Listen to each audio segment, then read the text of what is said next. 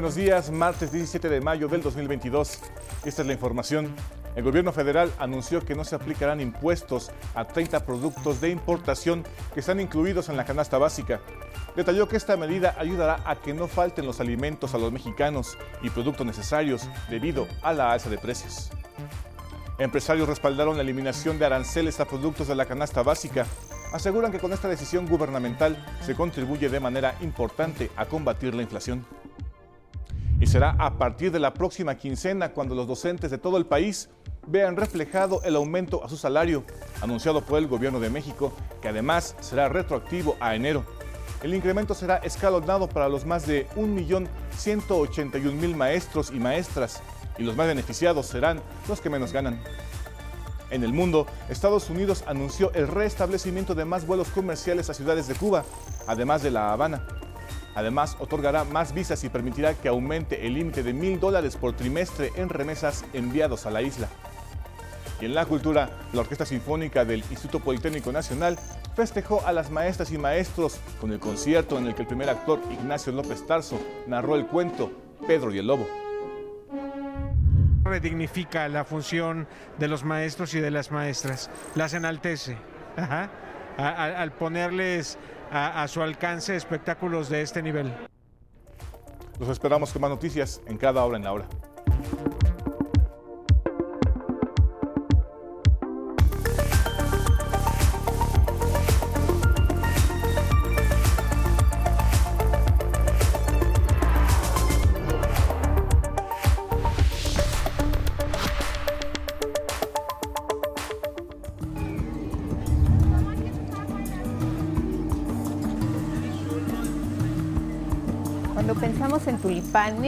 Nos imaginamos un paisaje holandés.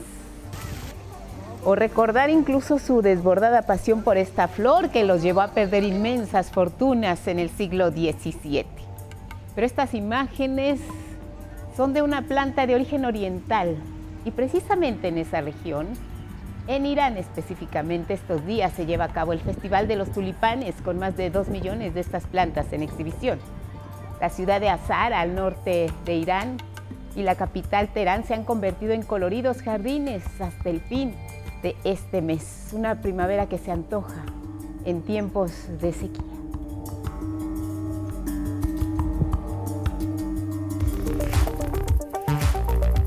Con estas imágenes que son noticia, les damos la bienvenida. Buenos días a quienes nos ven y nos escuchan a través de la señal del 11 y sus distintas plataformas. Como siempre aquí, lo más relevante a través de nuestra pantalla. ¿Cómo estás? Istiel Caneda junto con Alberto Mujica alternan en la interpretación en lengua de señas mexicana y ya lo saben, los acompañamos siempre a donde ustedes vayan en nuestras redes sociales, Spotify, Twitter, Instagram y en la página de 11noticias.digital. Feliz martes, Elvira Angélica Rivera.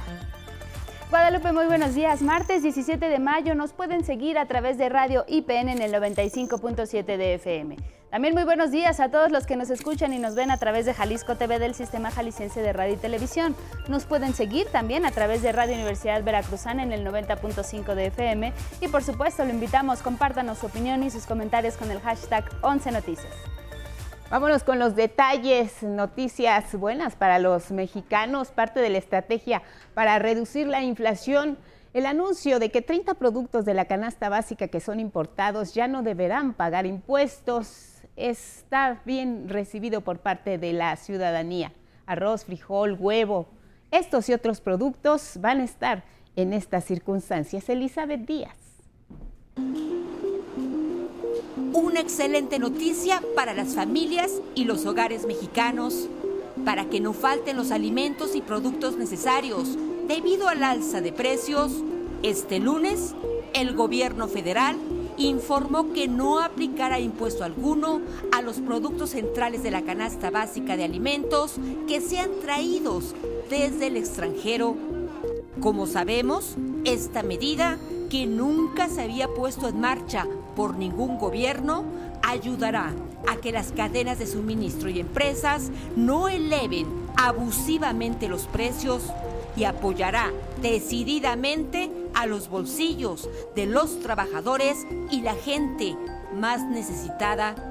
Es más, reducirá costos a los productores. Impedirá prácticas de acaparamiento en la industria y el comercio. Y como sabemos, es resultado del paquete contra la inflación y la carestía presentado por el presidente Andrés Manuel López Obrador el pasado 4 de mayo. El decreto presidencial, publicado en el Diario Oficial de la Federación, fortalece así los ingresos de los más desprotegidos. Como sabemos, dentro del paquete contra la inflación y la carestía, se logró en paralelo un acuerdo con productores, distribuidores y comerciantes para evitar el aumento en los costos de los alimentos y así apoyar el bolsillo de los mexicanos.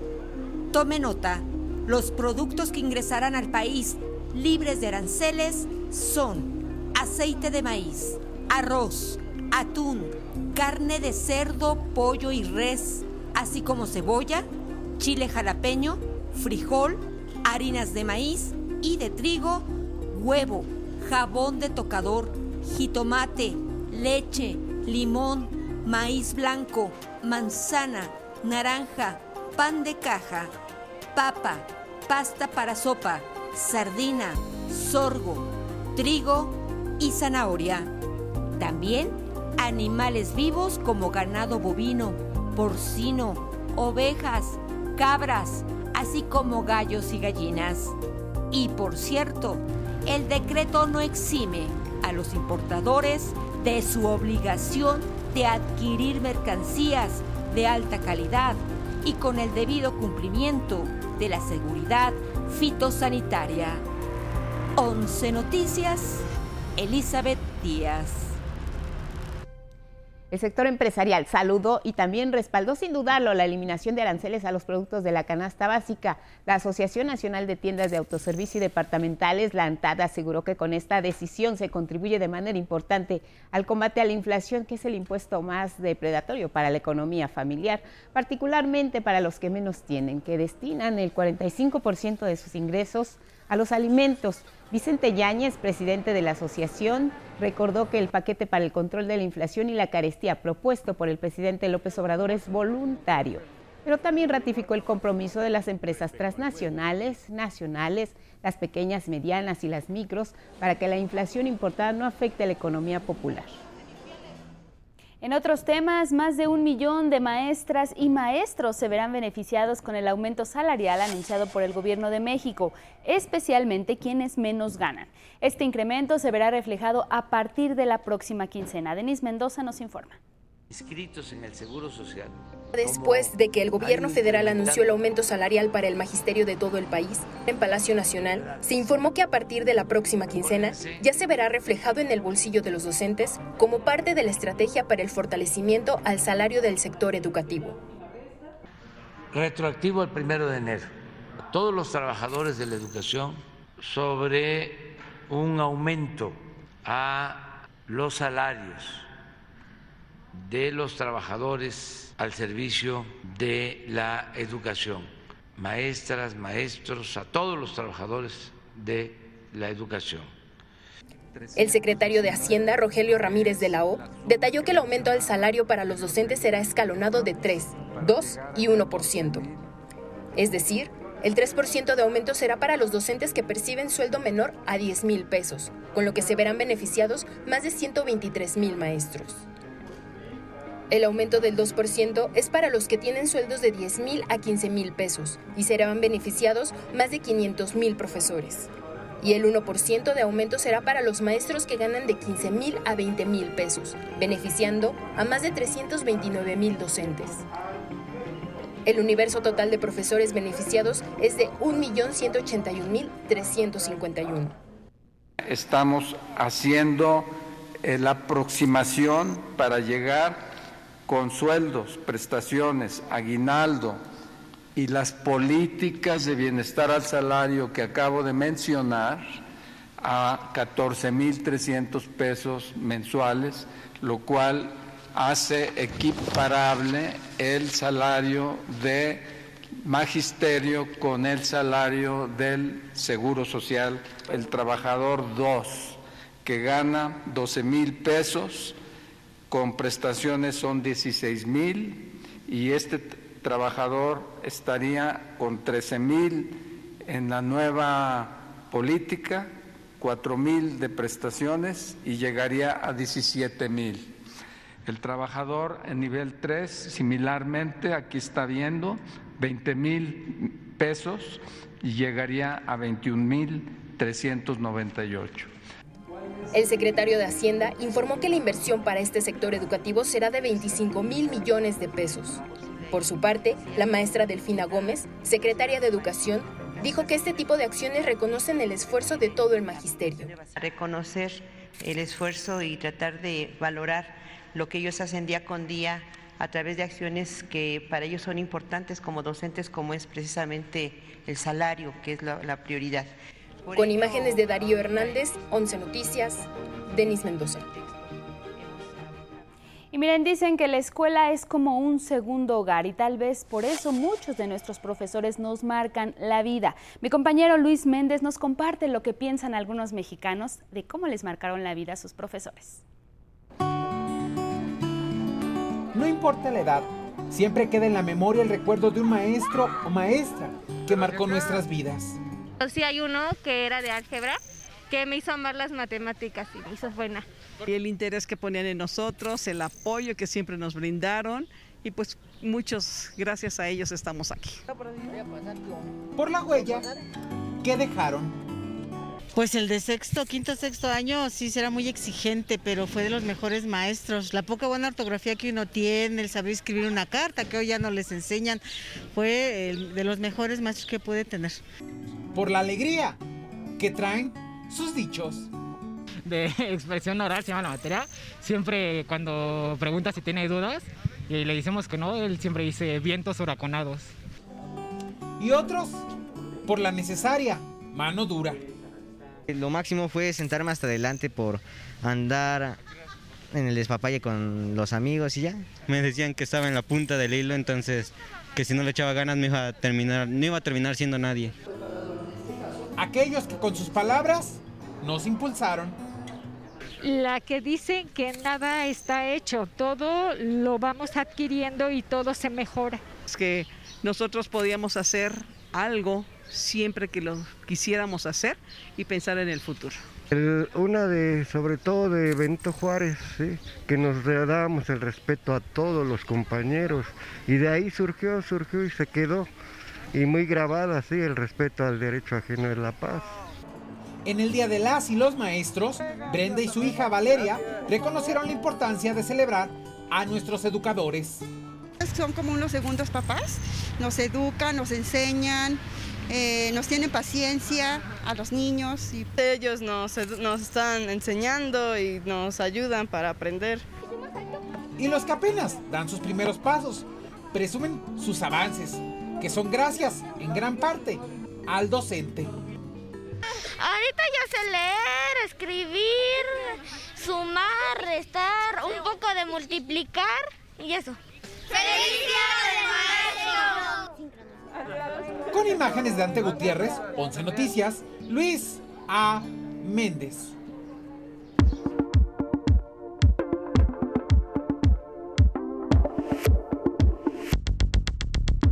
Muy buenos días, ahora vamos con la información deportiva iniciamos con el fútbol mexicano. Ya tenemos a los semifinalistas del Clausura 2022, que por cierto son los cuatro equipos que desde un inicio lograron el pase directo a los cuartos de final. Así, los Tigres que eliminaron al Cruz Azul se medirán al campeón Atlas que dejó en el sendero a las Chivas.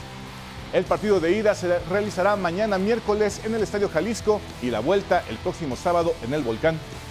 Por su parte, el Pachuca, que eliminó al Atlético de San Luis, encarará al América, que superó con polémica al Puebla. El partido de ida será el próximo jueves en el Azteca y la vuelta el domingo 22 de mayo en el Hidalgo. En la Liga Mexicana de Béisbol, en el sur, se buscó desempatar la serie del Clásico de Fieras entre los Leones de Yucatán y los Tigres de Quintana Roo, que terminaron con un marcador de seis carreras por cinco, respectivamente. Y en el norte también se definió la serie.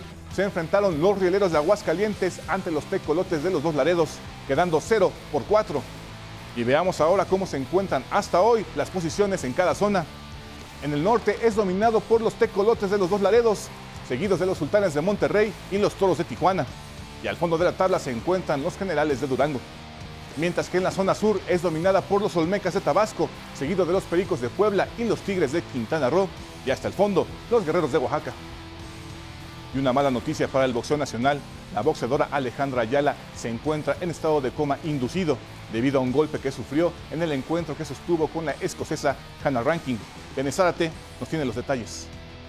Lamentable noticia para el boxeo femenil mexicano. Esta vez, los reflectores voltearon a Escocia por una serie de malas decisiones.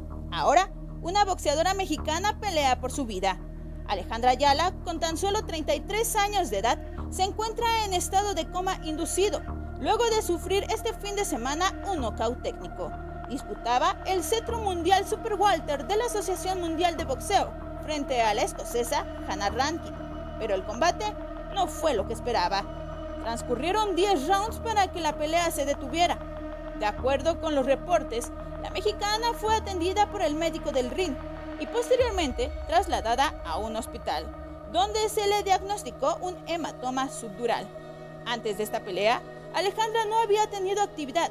Su último combate fue el 4 de septiembre del 2021 en Tijuana, ante Milagros Díaz. A pesar de esto, se le permitió pelear en el extranjero por un título mundial. 11 Noticias. Viene Zarate. Y hablemos ahora de las actuaciones de los mexicanos en el extranjero. En la liga holandesa, Edson Álvarez anotó en la última jornada para darle el empate a dos al Ajax frente al Vitesse. Con esto logró su tercer tanto consecutivo en las últimas tres jornadas, además de que finalizó la temporada como parte del once ideal de la liga. Y este fin de semana, Héctor Herrera jugó su último encuentro con el Atlético de Madrid ante el Sevilla. Los colchoneros le rindieron un homenaje de despedida tras su salida para emigrar a la MLS. Y el mediocampista Jaro Torres hizo su debut en la MLS con el Chicago Fire en el encuentro ante Cincinnati. Ingresó de cambio al minuto 71, pero su equipo cayó 2 por 1. Y en el Masters 1000 de Roma, Juliana Olmos y su compañera, la canadiense Gabriela Dabrowski, terminaron en segundo lugar en dobles femenil al caer en la final ante las rusas Pavlyuchenkova y Kudermentova. Y hablando de mexicanos que triunfan en el extranjero, Marcelo Flores, futbolista que milita en el Arsenal, tomó una decisión. Anunció que México es el país que él quiere representar durante su carrera deportiva. Ni Canadá, su país de nacimiento, ni Inglaterra, por la ascendencia de su madre, marcarán el color de su camiseta.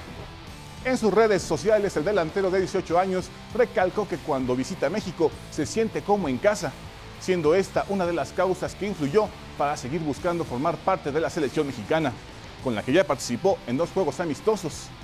La prensa canadiense consideró esta decisión como una pérdida frustrante debido a que el conjunto de la hoja de Maple no cuenta con un jugador con las características de Marcelo. Hasta aquí la información deportiva, Guadalupe. Oye, pero de este lado felices de que Marcelo haya tomado esa decisión, ¿no? Ya lo que sí, tenemos a un gran delantero ahí bueno, un gran, un gran prospecto para la selección mexicana que nos puede dar un, una alegría que tanto merecemos. Figuras. Creo que nuevamente la selección está necesitada de figuras que motiven a la afición, que motiven al equipo, que hagan un conjunto. Y mira, si han aprendido más en el extranjero y se han fogueado, creo que personas como Marcelo Flores es lo que se necesitan en este momento en una selección como la nuestra, ¿no? Así es, una figura como él, que como bien lo mencionas, ha destacado en el extranjero, tiene otro tipo de fútbol, no el fútbol que tenemos aquí en México, bien puede ponerse la camiseta de capitán y bueno, tal vez ser el, el capitán y ser ese parteaguas que necesita la selección mexicana para poder dar ese brinco. Lamentable también, eh, eh, le damos un poco eh, la vuelta a la página, lo que está ocurriendo en el box con esta chica que, bueno, ahora está en coma inducido, pero es para ver cómo está reaccionando también y qué pueden hacer por ella, ¿no? ¿Qué es Así lo que es. pasó ahí, Gabriel? Sí, esperemos que reaccione muy bien, esperemos que pueda salir de ese coma inducido. Lamentablemente sufrió muchos golpes y su cuerpo sí se vio fracturado por ello. Y es, alguna, es una situación muy delicada porque, bueno, ya son dos boxeadoras las que están en, en esa situación, ¿no? Y desgraciadamente han estado mal en sus, en sus debuts, en sus debuts internacionales. Han peleado en México, han tenido buenas actuaciones en México, pero cuando se enfrentan a boxeadoras de otra talla, que son más fuertes, que pelean más seguido, que están más seguido arriba del ring, es cuando vienen estas fallas. Ellas no han tenido ese fogueo necesario como- para estar dentro de estas ligas mayores. Eh, la pelea de Alejandra Ayala, ¿crees que debió pararse antes, no llevarla hasta el round número 10? Sí, hubo momentos en los que se debió haber parado esa pelea, debió haber estado un poco más atento el referee en el momento en el que ella no podía defenderse, ya los golpes le entraban muy fuerte y pues bueno, en ese momento debían haber parado la pelea para proteger la seguridad de ella. Ojo con el tema aquí en el boxeo mexicano. Gracias, Gabriel. Te vemos mañana. Gracias, Guadalupe. Gracias, buenos días. Vámonos con los diarios.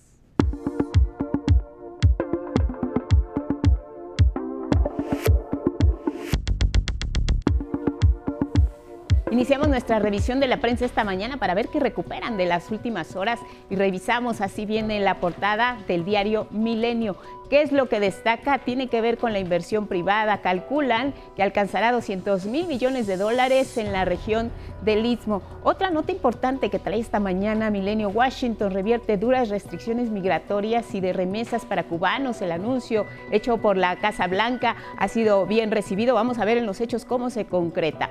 En su foto principal nos muestra al embajador americano Ken Salazar y el gobernador del Estado de México Alfredo del Mazo en una demostración, dice Milenio, de la unidad penitenciaria de la Secretaría de Seguridad.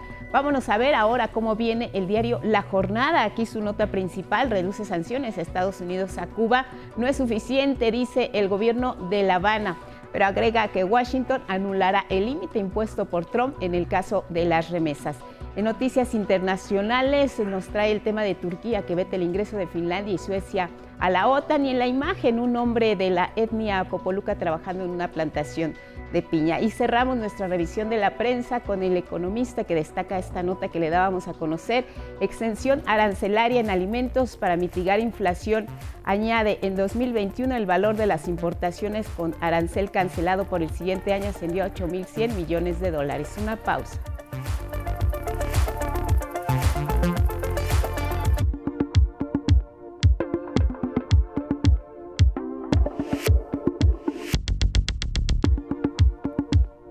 Gracias por continuar con nosotros en la señal del 11 y de verdad para nosotros es un gusto recibir esta mañana en el estudio al magistrado presidente del Tribunal Federal de Conciliación y Arbitraje. Vamos a platicar con él precisamente Plácido Morales Vázquez. Magistrado, qué gusto tenerlo en el estudio. Buenos días. Gracias, gracias a Canal 11 y al Instituto Politécnico Nacional y a usted, Guadalupe Contreras, por la entrevista.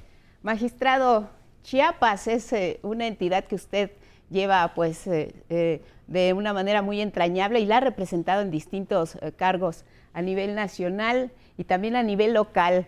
Ahora está con esta nueva tarea al frente del tribunal y bueno, es como una forma de, de llevar la situación que está ocurriendo en nuestro país con la clase trabajadora.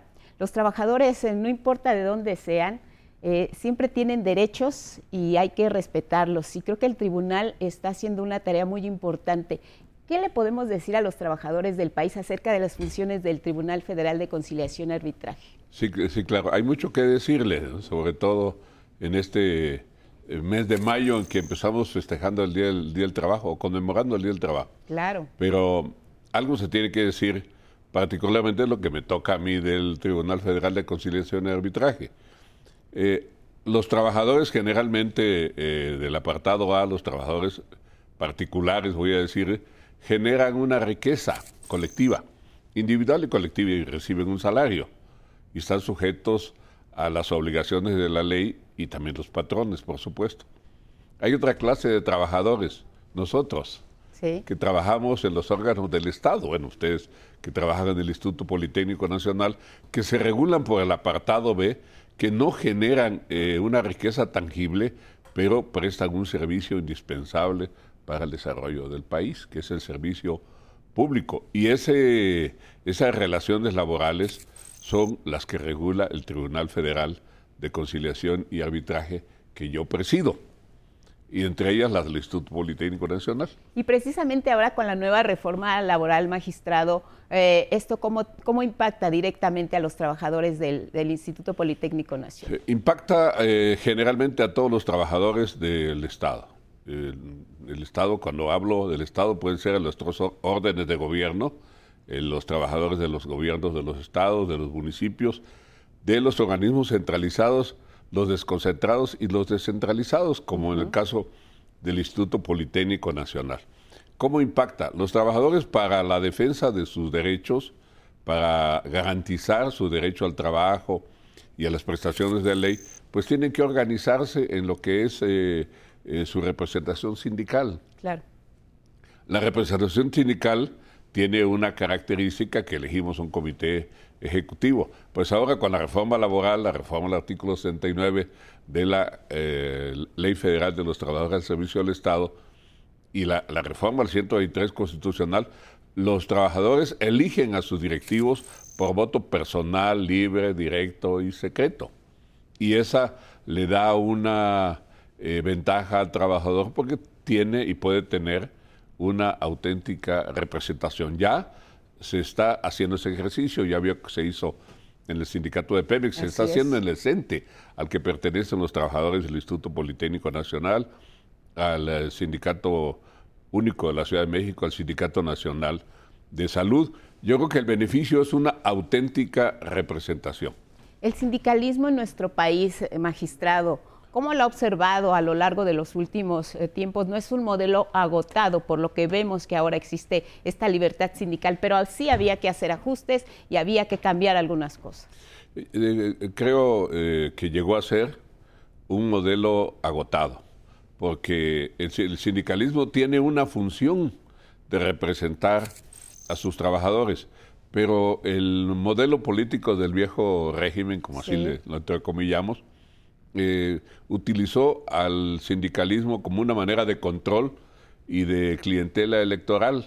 Y ese sindicalismo fue anquilosándose, fue teniendo representaciones este, eternas, ¿no? Sí. Eternas. Y esa representación, hay muchos ejemplos, ya con que no vale la pena ni hacer referencia. Eh, ese modelo de sindicalismo pues eh, garantizó para el poder eh, político un control. Pero a los trabajadores no les garantizó una auténtica representación. Ahora no, ahora la libre sindicación, en el caso de los trabajadores politécnicos, por ejemplo, o cualquier trabajador del gobierno, puede eh, afiliarse a un sindicato, puede crear un sindicato con solo agrupar a 20, 20 trabajadores o puede no pertenecer a un sindicato y si pertenece a un sindicato, lo habrá de elegir de manera personal, libre, directa y secreta, como ya está ocurriendo. Ahora los trabajadores, ¿qué es lo que tienen que conocer acerca de sus derechos con la nueva reforma laboral, que es importante y es fundamental para que no haya ninguna confusión acerca de, lo que eh, de las obligaciones que tiene la empresa con ellos y ellos con la empresa hacia la que trabajan? Pues eh, esto no lo que estamos haciendo, difundir lo que es la reforma laboral, es decir, la reforma laboral de manera integral, me salgo un poco de mi, función y me, traspaso a lo que es la reforma laboral, le puedo decir que tiene dos etapas o tres. Una fue la renovación de la, libre sindicación y las libertades sindicales. La otra fue la, eh, diríamos, la jurisdiccionalización de los órganos impartidores de justicia laboral. Se están suprimiendo por un proceso las juntas de conciliación y arbitraje y están pasando a órganos judiciales, a, jueces laborales, que hacen más expedita la administración de justicia para los trabajadores en, eh, particulares. Pues esto eh, acaba con aquellas tortuosas e inacabables juicios laborales que se, se hacían una eternidad, pero bueno, el trabajador vivía de la esperanza, ¿no? Y para el apartado B, pues lo mismo, ¿no? Estábamos buscando que todavía hay parte de la reforma inconclusa, que haya una serie de reformas que haga eh, efectiva la, garantía constitucional de justicia pronta y expedita. Pero entre los dos hay algo, la supresión de la subcontratación, que fue en la cereza del pastel de esta serie de reformas del gobierno de la República. Y que trajo tanto debate a la mesa. Por último, magistrado presidente, los retos que tiene por delante el Tribunal Federal de Conciliación Arbitraje. Pues eso, esos, Guadalupe, los de eh, garantizar una justicia pronta y expedita. En el caso de nosotros, eh, hacer eh, aplicable la reforma laboral en todo el país, particularmente en, organismos tan grandes como el CENTE. Es decir, el CENTE este, una sección del CENTE, eh, alguna de las secciones, la 61, la 11 que ustedes tienen, pues tiene la cantidad de trabajadores que tiene el sindicato de Pemex. Entonces, sí, hacer ese ejercicio es un verdadero reto para el tribunal en lo colectivo. en lo individual, hacer muy ágil la justicia laboral para tanto para el patrón Estado como para el patrón trabajador, que todos tenemos derecho a la justicia. Muy bien, pues es una tarea ardua que hay que enfrentarla y que viene por delante. Muchas gracias, magistrado presidente. Gracias por habernos acompañado esta mañana. Plácido Morales Vázquez, presidente del Tribunal Federal de Conciliación y Arbitraje, y ahí está en sus oficinas para lo que se necesite. Ahí está para los trabajadores del Instituto Politécnico Nacional y para todos los trabajadores del Estado. Y gracias por la oportunidad de explicar esto, Guadalupe. Muchas gracias, a usted, que tenga excelente día. Y nos vamos ahora con más información, Elvira Angélica Rivera. Así es, Guadalupe, cambiamos de tema y es que durante la conferencia matutina de este lunes el presidente Andrés Manuel López Obrador tocó distintos temas de interés nacional, desde asuntos fiscales hasta la política exterior de nuestro país. Mi compañera Denise Mendoza nos presenta el recuento de las materias abordadas en Palacio Nacional. Tras la advertencia de que no permitirá que se bolse a la gente, el presidente López Obrador anticipó que se analizará el esquema de la revisión física y mecánica de autos con cuatro años de antigüedad, que establecía la norma oficial mexicana NOM 236 emitida por la Secretaría de Economía. No tenía yo conocimiento. Hay este, decisiones que toman las secretarías y eh, no se consultan. Ahora estamos eh, procurando que todo lo que perjudique la economía popular se consulte. Entonces eso se va a revisar. No vamos a estar bolseando a la gente. En otros temas de la matutina, López Obrador confió en que Estados Unidos considere la propuesta de México para integrar a todos los países del continente en la Cumbre de las Américas, pues dijo que no se han enviado invitaciones todavía, lo que es una señal positiva. Y yo tengo confianza en el presidente eh, Biden, porque es un hombre que busca la conciliación, que busca el diálogo. Y eh, creo que eso es lo mejor, no la confrontación, no la discriminación. Este miércoles, dijo, recibirá en Palacio Nacional a organizadores de la cumbre y les expondrá la razón e importancia de integrar a toda América. Sobre las críticas que han surgido debido a la contratación de 500 médicos cubanos, el mandatario federal explicó que esta planilla trabajará en regiones alejadas y vulnerables, que especialistas mexicanos no quieren cubrir. ¿Cuánto van a ganar los médicos cubanos? Lo mismo que ganan los médicos mexicanos. Y lo primero es convocar a todos los médicos de México, pero lo tenemos analizado y no hay no tenemos especialistas para ir a trabajar en hospitales en las zonas más pobres, más apartadas. No hay pediatras. Aunado a esto, es un llamado a los productores mexicanos a hacer patria para enfrentar, al igual que a la pandemia, el problema inflacionario. 11 Noticias, Denis Mendoza. Y mire, el próximo 22 de mayo en el Instituto Politécnico Nacional aplicará el examen para los aspirantes de nivel medio, de nivel superior que deseen ingresar y será totalmente a distancia. Para ello se ha dispuesto de una plataforma tecnológica con la que se garantiza que quien va a realizar el examen sea realmente quien se registró. De esto y más nos habla la doctora Ana Lilia Coria Páez, secretaria de Servicios Educativos del IPN, y el maestro Carlos Ruiz Víquez Cuevas. Él es coordinador del Centro Nacional de Cálculo del IPN. Esto fue en entrevista con Leticia Carvajal.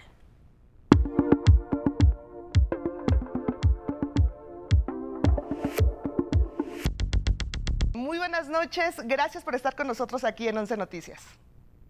Muy buenas noches y muchas gracias por la invitación para que podamos compartirles las características de este examen en línea que pues es novedoso en el instituto. Este examen pues forma parte de la convocatoria para el proceso de selección en las modalidades no escolarizada, escolarizada, mixta para los niveles superior y medio superior del Instituto Politécnico Nacional. Y arrancamos con el primer examen el día 22 de mayo para las modalidades no escolarizada y mixta, después el 16, 17 y 18 de junio para la modalidad escolarizada y el 23 de junio para las unidades foráneas en la modalidad escolarizada. La Secretaría de Servicios Educativos y el Centro Nacional de Cálculo han trabajado de manera conjunta en los procesos de transformación digital del Instituto Politécnico Nacional y uno de los proyectos importantes pues es mejorar las áreas de servicios para los estudiantes y uno de estos proyectos pues es precisamente el examen en línea. Las características tecnológicas del examen yo creo que se las puede compartir de mejor forma el maestro Carlos. Adelante, por favor. Muchas gracias, Leti. Buenas noches. Buenas noches, maestro. Pues elegimos una plataforma tecnológica que ha sido implementada alrededor del mundo justo para este propósito. Entonces, no estamos como experimentando nada. Eh, una de las características es que podemos garantizar que este examen no va a poder suplantar la identidad ningún aspirante, porque nosotros lo que hicimos fue registrarlos de manera presencial aquí en nuestras instalaciones para tomarles la fotografía, asegurarnos que quien se inscribió es realmente esa persona que eh, va a estar presentando el examen entonces, cuando sea el momento de presentar el examen, la cámara de la computadora personal, algo importante, no van a poder utilizar ningún otro dispositivo que no sea una laptop o una computadora personal. Es decir, no pueden utilizar tableta ni celular. Entonces, cuando nosotros tenemos toda una herramienta de inteligencia artificial que va a estar detectando las características faciales de la persona y las va a comparar con la fotografía que vinieron aquí a tomarse presencialmente los aspirantes, entonces vamos con esto a validar que efectivamente quien presente el examen sea la persona que se inscribió, que se inscribió para él. También utilizamos un motor de inteligencia artificial que va a estar todo el tiempo analizando el, rostro del aspirante por si detectamos alguna irregularidad que el aspirante pueda estar volteando hacia otro lado o si alguna persona se acerca hacia el aspirante o alguna otra irregularidad en el entorno, el sistema va a ser capaz de identificarlo y mandarlo a una persona para su validación para ver que efectivamente no haya ocurrido nada raro. El examen va a utilizar un navegador seguro, quiere decir que es un software especial que no permite que ningún otro software esté abierto al momento de estar realizando eh, el examen. Entonces, vamos a garantizar realmente que, que quien presente el examen y lo acredite tenga un lugar en el Instituto Politécnico Nacional. Así es, entonces eh, ustedes podrían asegurar a todos los jóvenes que realizarán este examen que es completamente confiable, que no va a haber forma y tienen los candados suficientes, por ejemplo, para no incurrir en una suplantación de identidad. Así es, porque además nosotros hicimos un preregistro, después un registro de los aspirantes de manera física con el fin de poder corroborar su identidad y con las fichas del registro, pues se está haciendo el registro de los biométricos para poder hacer la verificación de la identidad de las personas, de tal manera que se evite ese tipo de situaciones. Perfecto, pues será entonces el 22 de mayo la aplicación de este examen. Eh, pues, ¿cuáles, ¿cuáles son, eh, qué se espera de este examen? ¿Cuántos alumnos se han inscrito? ¿Cuántos jóvenes se han inscrito? ¿Y cuáles son las metas de este examen para el Instituto Politécnico Nacional? En este ciclo escolar esperamos aproximadamente 127 mil aspirantes que proceden de todos los estados de la República Mexicana, del extranjero, y lo que esperamos pues es abonar, como decíamos hace un rato, a los procesos de transformación digital del instituto. La verdad de las cosas es que pues el instituto siempre a la vanguardia hará despliegue de toda su capacidad tecnológica porque siendo la máxima institución de ciencia y tecnología de este país, pues no es algo que, sea una opción hacer, sino es una obligación hacerlo. La pandemia nos ha dejado muchas lecciones y una de ellas es que no podemos dejar pues en manos de, la suerte lo que viene hacia el futuro, así que pues poco a poco vamos a ir haciendo esta transformación, bueno, sobre todo con la colaboración del Centro Nacional de Cálculo, el maestro Carlos, y pues esperamos que esto sea parte de un gran proyecto para transformar al instituto. Estoy segura que así va a ser, como siempre, el Instituto Politécnico Nacional a la vanguardia en estos temas. Les agradezco muchísimo, doctora Ana Lilia, maestro Carlos. ¿Algo más que les gustaría agregar? Nada, Leti, pues muchas gracias, agradecerle a todo tu auditorio, comentarles también que estamos haciendo simulaciones, entonces eh, por favor esperen, revisen sus fichas, ahí viene la fecha en la que vamos a hacer una simulación para asegurarnos que el día del examen tengan todo correcto y no tengan ninguna falla técnica que pudiera ocasionarles algún eh, inconveniente al realizar el examen, ¿no? Entonces vean la fecha en la que les toca su simulación y realícenla para ver que todo está perfecto. Perfecto, pues adelante. Este, pero si nos permite nada más comentarles que todas las dudas que tengan las pueden, este, pueden hallar respuesta en las páginas oficiales del instituto, en la Dirección de Administración Escolar, y vamos a tener un live en Facebook en esta semana, el miércoles a las 8 de la noche, también en la página de la Dirección de Administración Escolar, para quien tenga dudas alrededor del examen, pues que pueda este, encontrar respuesta a esas inquietudes. Hasta luego, gracias. Hasta luego. Gracias. bye.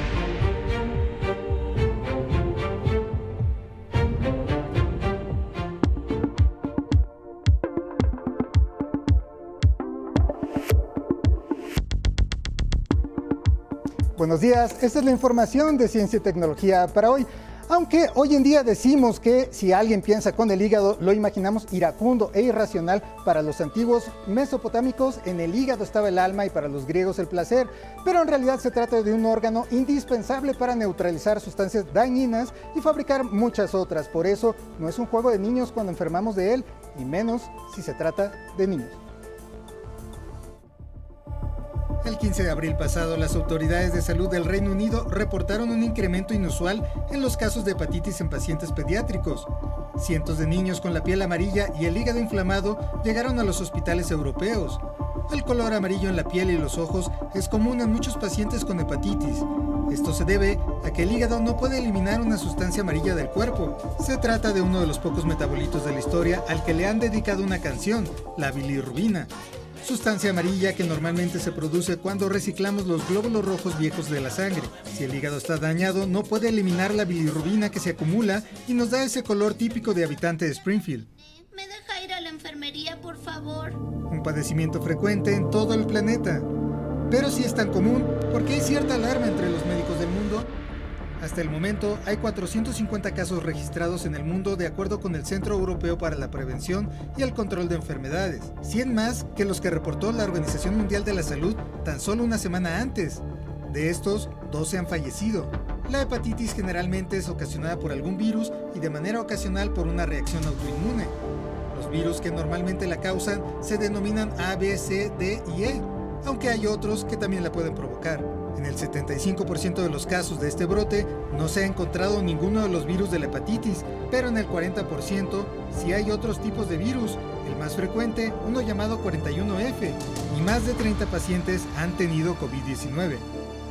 Los inmunólogos Peter Brodin del Imperial College de Londres y Moshe Arditi del Centro Médico Cedar Sinai publicaron en la revista médica The Lancet algunas hipótesis de lo que está ocurriendo.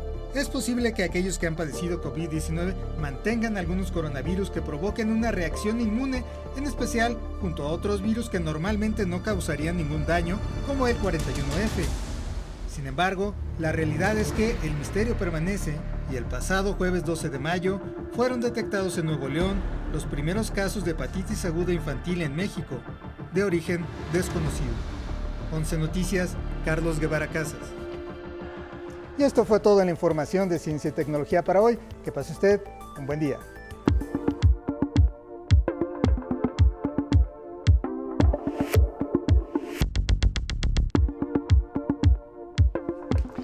Buenos días, vamos a la información cultural. El Politécnico celebró anoche a maestras y maestros con música. Vamos a ver.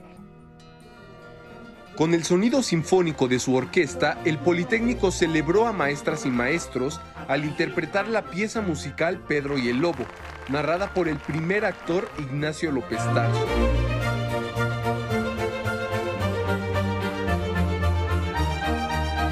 Espectáculo en honor de quienes moldean las mentes del presente y futuro. Redignifica la función de los maestros y de las maestras, las enaltece. Al, ponerles a, su alcance espectáculos de este nivel. Fue una gran sorpresa. Eh, yo creo que valió mucho la pena. La orquesta magnífica, los actores también. Me pareció un espectáculo muy bonito, eh, muy reconfortante, muy creativo, para que podamos escuchar la música y conocer además un cuento tan bonito y tan importante y además narrado por uno de los primeros actores de este país como lo es el maestro Ignacio López Tarso. Presentes, invitados especiales, descubrieron una nueva forma de disfrutar las historias. Patricio, ¿qué te pareció este concierto? Me encantó, me gustó, porque los lobos son mis animales favoritos. ¿Sí? ¿Qué te pareció la música? Mm, bonita, me gustó. Con imágenes de Dante Gutiérrez, 11 Noticias, Mauricio Romo. Este 2022 se cumplen cuatro décadas de la fundación de la compañía teatral sinaloense Tatúas, es taller de arte teatral de la Universidad Autónoma de Sinaloa. Aquí los detalles de cómo festejarán este acontecimiento. Desde hace 40 años existe y ahora lo festeja en grande. Se trata de la compañía de teatro Tatúas, fundada en 1982 por el dramaturgo sinaloense Oscar Liera, director de la compañía hasta su muerte. Oscar para nosotros sigue siendo pues, eh, una fuente muy importante de todo el trabajo que hacemos, su disciplina, su, su entrega, su profesionalismo, es algo que nos puso como ejemplo que nosotros tratamos de imprimir, claro, de acuerdo a las a las propias circunstancias porque va cambiando el mundo. En pandemia, incursionaron en la escenificación a distancia y así logran sumar cuatro décadas de labor ininterrumpida a un ritmo de dos obras por año, un repertorio de más de 80 piezas escénicas y miles de funciones. Y bueno, pues a partir de 1990 pues realizamos una serie de ajustes para poder continuar. Tuvimos un apoyo muy importante de la Universidad Autónoma de Sinaloa. De los fundadores de la compañía permanecen dos y cuentan con alrededor de 15 integrantes que cobijados por el calor sinaloense festejan su llegada a los 40. Y pues, por allá develaremos una placa, no sé, de las 5.000 funciones, ¿no? Este, con las autoridades culturales de allá del Estado. Gozoso esfuerzo escénico 100% de Sinaloa. 11 Noticias, Miguel de la Cruz. Vámonos al libro del día, es Escrituras de Frida Kahlo, selección, proemio y notas de Raquel Tibol, editado por la UNAM. Este libro en voz de su editor. La recopilación de una gran cantidad de cartas y de escritos de Frida Kahlo, más de 300 textos. ¿no? no son todas las cartas, desafortunadamente, pero ahí queda la tarea para futuros investigadores la posibilidad de hacer un tomo o dos tomos con toda su correspondencia pero al mismo tiempo creo que es un libro que se puede leer como una novela, porque es la vida de Frida contada desde 1922 que empiezan las cartas, o sea, hace 100 años, hasta el año de su muerte. Raquel Tibol eh, hace el proemio de este libro, ahí cuenta cómo conoció a Frida, un poco de manera así azarosa, porque es Diego Rivera el que le encarga, le pide que venga aquí a, a conocer a Frida y a seguirla y a ver. Y ahí Frida, este, Raquel es cuando empieza a decir, ah, qué interesante personaje, sale la biografía de Hayden Herrera y de ahí, donde hay varias cartas recogidas en esa ahí. Y Raquel creo que tiene esa gran intuición de decir, vamos a juntar la correspondencia. Bueno, en Leo con el 11 continuamos la lectura del libro de cuentos Amores Veganos de Adrián Curiel, editado por Lectorum. Hoy avanzamos 30 páginas, el tweet es de Sara y dice, Constituía una suerte de estación de transporte, de base de lanzamiento de cohetes o hasta templo pagano, por donde uno pasa mil veces. Gracias Sara por esta aportación, seguimos leyendo. Hoy se cumplen 133 años del nacimiento del escritor regiomontano Alfonso Reyes. En sonor el poema del día que en alguna parte dice, esta frescura de saber que también nos vamos de aquí, qué novedad en la conciencia, qué persuasión blanda y sutil. Quien lo solicite lo comparto completo por Twitter, arroba Miguel D, solo la D, L.A. Cruz. Hasta aquí, Cultura. Buenos días.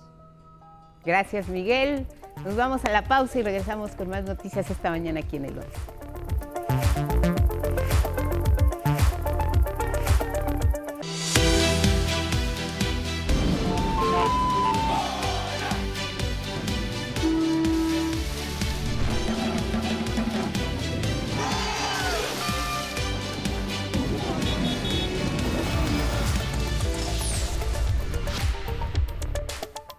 Información en cada hora en la hora. El gobierno federal informó que antes de aplicarlo se analizará el esquema de la revisión física y mecánica de los autos con cuatro años de antigüedad, que establecía la norma oficial mexicana, la NOM 236, emitida por la Secretaría de Economía. Hay este, decisiones que toman las secretarías y eh, no se consultan. Ahora estamos eh, procurando que todo lo que perjudique la economía popular se consulte. Entonces eso se va a revisar. No vamos a estar bolseando a la gente temas de combate a la pandemia, en el Estado de México avanza la vacunación de adolescentes de 12 a 17 años y concluirá hasta el 18 de mayo. Para la aplicación es necesario presentar acta de nacimiento o CURP, comprobante de domicilio, su registro de vacunación previamente llenado y la credencial de lector de sus padres o tutores. En otros estados ya se tiene todo listo para el inicio de la jornada de vacunación de los adolescentes. En la Ciudad de México iniciará el próximo jueves 19 de mayo, mientras que en Campeche el antígeno se aplicará los días sábado 21 y domingo 22 de mayo. Del 16 al 27 de mayo se estará llevando a cabo en Jalisco, mientras que en Guerrero inicia hoy y concluye el 19 de este mismo mes. En Querétaro también arranca este martes. En el mundo se acabó la neutralidad de más de dos siglos de Suecia. Pide de manera formal su ingreso a la OTAN. Los únicos países que se mantendrán fuera de ese organismo son Austria, Irlanda, Chipre y Malta, pues Finlandia también será parte de la Alianza Atlántica. El presidente ruso Vladimir Putin consideró que la adhesión de esos países nórdicos a la OTAN no representa un riesgo para Moscú. Y en la cultura, fundada en 1982 por el dramaturgo sinaloense Oscar Liera, la compañía de teatro Tatúas festeja sus primeros 40 años de existencia. Ni la pandemia los detuvo porque tuvieron escenificaciones a distancia y mantienen un ritmo de dos obras presentadas por año. Oscar para nosotros sigue siendo pues, eh, una fuente muy importante de todo el trabajo que hacemos, su disciplina, su, su entrega, su profesionalismo es algo que nos puso como ejemplo y que nosotros tratamos de imprimir, claro, de acuerdo a las, a las propias circunstancias porque va cambiando el mundo. Y es todo en cada hora en la hora, pero quédese con nosotros, tenemos más información.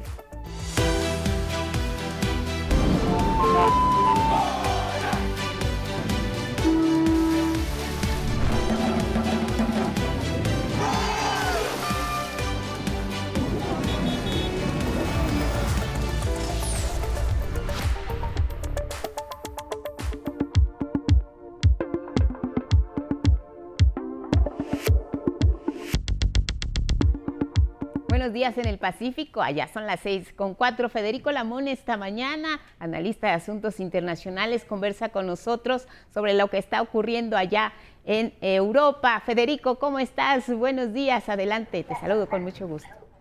Colega Guadalupe, buenos días. Hoy regresamos con este tema de la llevada y traída novena cumbre de las Américas. Lupita, por dos temas importantes. Eh, Estados Unidos, el presidente Biden quiere pero no puede, o por lo menos en el Senado encuentra obstáculos para abrirse como un anfitrión, al igual que William Clinton en el 94, de la primera cumbre de las Américas por tres elementos fundamentales. En esta que es una agenda migratoria que prevalecerá el próximo mes de junio en Los Ángeles, que es la meca de la migración Guadalupe, hay opositores del Partido Republicano, pero también de su partido, como es Bob Menéndez, el presidente de la Comisión de Asuntos Internacionales, quien coincide en un lenguaje que excluye a las naciones asistentes a una cumbre que se postergó como consecuencia de la COVID-19. Como se recuerda, Lupita, Estados Unidos tomó la trienal de la Cumbre de las Américas y regresa a la Unión Americana desde 94, después que Perú celebrara en el 2018 eh, este último encuentro con la inasistencia del presidente Donald Trump, quien optó por temas de la agenda doméstica y de carácter internacional. Ahora, ¿qué va a ocurrir y por qué hay un clima de discusión, Lupita?